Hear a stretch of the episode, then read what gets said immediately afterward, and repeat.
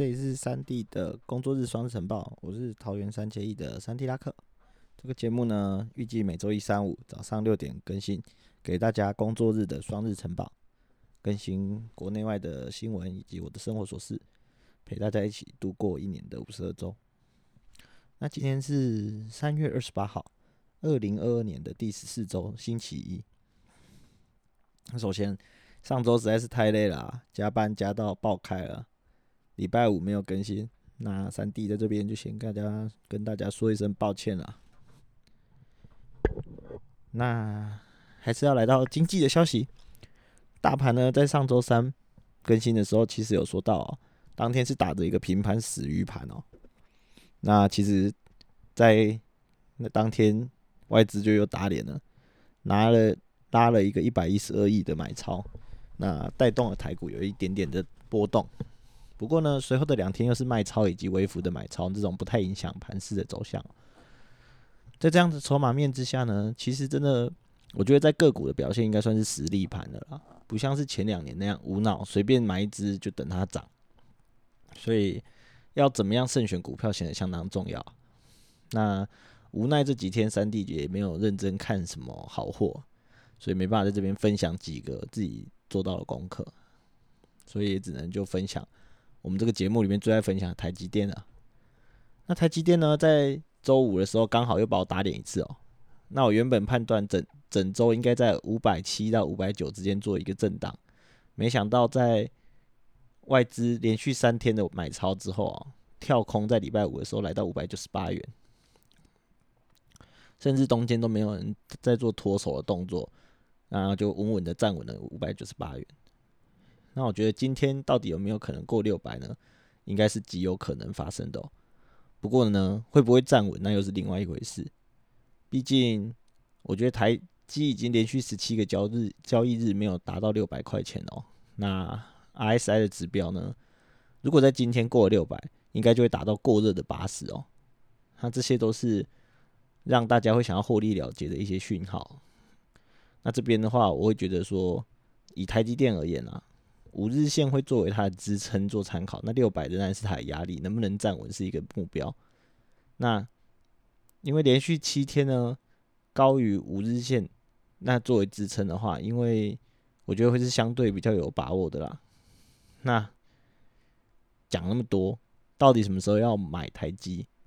我会其实我会说是维持大家我之前说的，如果你是去年在台积过六百之后。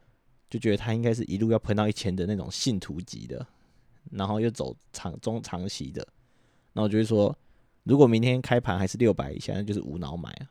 那因为它不是到不了六百啊，而是最近前阵子因为战争的事情或是疫情的关系，跌到了六百。那短线的操作，我就会说，其实还是需要大盘的筹码来去作为风向哦。那毕竟大盘靠外资，然后。台积电也靠外资啊，其实这是一个正向的关系啊。那股市里面其实抓的不是说什么哦，我很会看啊，哪个股票怎样一定涨啊什么之类的，因为会有本益比的问题嘛。今天你觉得本益比是二十，人家搞不好只有十啊。所以在短线操作上面，我会说，嗯，谁会是最好的墙头、最快速反应最快的墙头草？那在短线的操作才会是上上之策啊。接着是体育的消息，今天在 PTT 有看到蛮有趣的新闻哦，主要是在讲说中华职棒将在本周宣布 CPBL TV 二点零的转播，那平均下来呢，一个月要包所有的比赛的话，大概要台币三百元左右。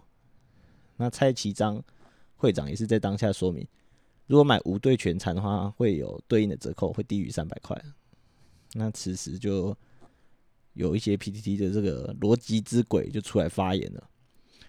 那因为我们以 Twitch 平台做订阅的话，只能去订该队的主场赛事。就例如我是爪迷嘛，我只买，我只订阅兄弟的，那我就只能看兄弟的主场，那客场当然就看不到。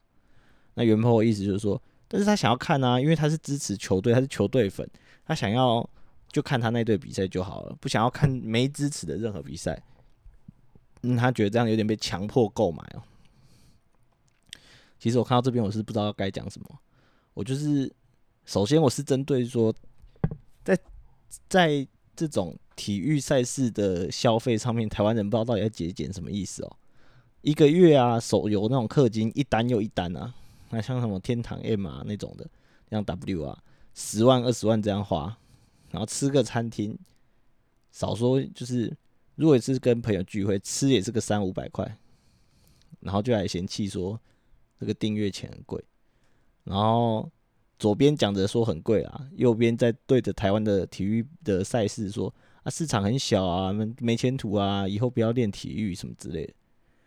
哎，不就是因为有你们这群不收费、不想要付费收看的人在那边靠北，市场还做不大吗？然后这时候又是讲什么订购到别队的比赛，我也觉得蛮有趣的哦。有一个推文，其实我觉得跟我的想法蛮接近的。他意思大致上就是说，那你在 Netflix 看《华灯初上》的时候，怎么没有靠北 Netflix 叫你多买了《爱的迫降》来看？那把这个。你就把这个平台当做是你平台平台的费用，到底有什么困难的？一定要在那边说啊，那个就是我多买的，我不需要，可不可以折价给我？那好，你要折价，那我也帮你水平调查了看一下。MLB TV 啊，它其实是有单队购买的方案的哦，但是它全年，我以全年的费用来说，我买全联盟的赛事，一年是一百二十九点九九美。那如果你买单队的话呢，是一百零九点九九美，那中间差距是二十美嘛？以这样的差距呢，我来算一下，大概是十五趴的结降。那回到刚刚的三百元，那如果单队是三两百五十元，那全联盟是三百元。其实我我相信你应该，如果真的会掏钱买的，应该不会去买单队啦，应该就是全买啊。要不然，要是今天哪一个球员正在创纪录的时候，你很想看，你又没买那个平台。那不就很白痴吗？啊，总而言之啊，我是想讲啊，做人就不要这么小气了。你进场看球一次的钱都可以包快两个月了，而不要买周边，更不要讲说买周边的时候花的钱啊，还是这些 PTT 这边靠北的，都是一些不进场的嘴炮仔，真的是让人家觉得说对他们很失望。最后，则是我自己的新闻啦。上周三 D 的工作其实来到生涯的高峰哦，在一到五除了礼拜五之外，每天都做到快十二点才回家，那真的是蛮辛苦的。那讲到这边就会觉得说，想要跟听众有感而发的说一下，说如果还有选择的话啦，就是如果现在听众有还可以选择工作内容的，我觉得以我现在做这个系统厂的制程工程师，我能不能达到所谓的 work life balance？其实可以的哦，那其实就是端看每个人的个性。那毕竟不是每个人的志向就是用责任感三个字就可以把所有的工作都吞下来嘛。而且，制成工程师的钱虽然说比一般的文组那种普通的文组，不是说高端的，高端的比我多很多，比一些普通的文组要高上一些。但是在我们这个产业，还是有一些 IC designer 啊，或者 RD 啊，那他们都是。比我们更有钱，然后赚的也是比我们多，那加班起来是更有感觉的。所以，如果在纯粹为了钱这个事情上面的话，我就不会觉得说制成工程师有多好。那也希望说，就是如果大家是为了金钱取向的话，那还是乖乖学好 IC design 的课程啊，或是现在比较流行的软体工程啊。那这样子你在未来的金钱累积，我觉得才会相对快一点。不过呢，我已经走上这样的道路了，而且其实我也。自认为我自己蛮适合的，所以也会想要达到金钱以外自我实现的部分。那关于这些要怎么样当一个合格制制程工程师呢？其实我也还在学习，但目前呢有蛮多工作相关的想法可以跟大家分享。如果大家有兴趣的话，往后呢我们再特别做一期来跟大家做一个教学哦。好啦，那今天的三 D 双日晨报也就是到这边了。今天又是讨厌的礼拜一啊！上周我记得礼拜一的时候，我好像说是不想迟到嘛，结果当天其实妈的直接睡过头。那这礼拜其实那我就只好再给自己一个期许，希望说这礼拜不要再加这么多的班了。那有什么想法的话，还是欢迎大家留言起来，就是在讨论区留言评论。那就以上，大家拜拜。